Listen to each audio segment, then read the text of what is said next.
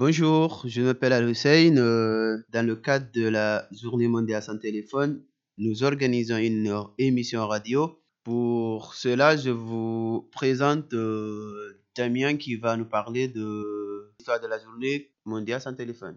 Bah, la journée mondiale sans téléphone, euh, c'est la 18e journée.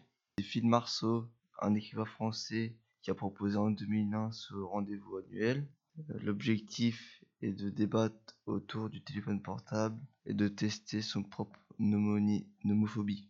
Oh, monsieur Damien, c'est quoi la nomophobie La nomophobie, c'est la peur de ne pas avoir euh, son téléphone avec soi. Merci. Je vais aussi vous présenter euh, monsieur Thomas qui va nous parler aussi de, de l'impact écologique.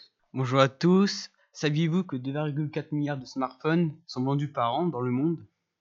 Et seuls 5% de, ces téléphones sont recyclés La durée moyenne d'un téléphone est de seulement 2 ans. Les 12-14 ans sont ceux qui changent le plus souvent de téléphone. Un téléphone portable contient 60 métaux différents, utilisation des métaux rares non renouvelables. Euh, L'obsolescence programmée réduit la durée d'un produit de façon vou- voulue pour favoriser l'achat de nouveaux téléphones. 47% des hommes qui conservent leur téléphone dans leur poche souffrent de troubles de la fertilité. Il faut donc éviter de changer trop souvent leur té- nos téléphones. Merci, je vous remercie. Je vais essayer de vous, pour ceux qui suivent, je vous présente euh, monsieur Alexandre et monsieur euh, Mustapha qui vont aussi nous parler de, de la vie privée. Pour toi, Alexandre, quelle est la définition de la vie privée? La définition de la vie privée, c'est une sphère d'intimité. Exemple, l'image d'une personne, sa voix, sa situation familiale, ses opinions politiques ou ses croyances religieuses entrent dans le cadre de la vie privée. Que dit la loi concernant la vie privée? La loi dit au respect de la vie privée et au droit de l'image. Quels sont, quels sont les risques liés à la vie privée?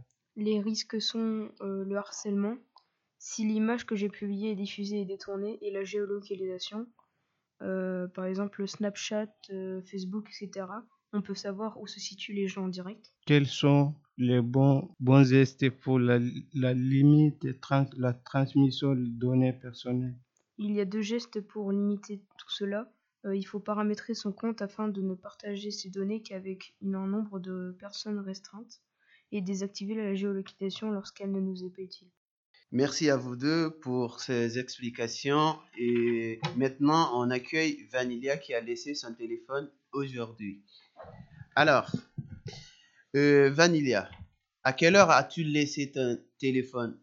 À 8 heures. Qu'est-ce que ça fait de déposer son téléphone? Ça permet euh, de plus s'ouvrir, de pouvoir profiter de ses amis et de pouvoir aussi profiter de tout ce qui nous entoure et d'éviter d'être sur nos écrans et toujours euh, envoyer des messages ou être sur les réseaux. Est-ce que tu le referais? Euh, oui.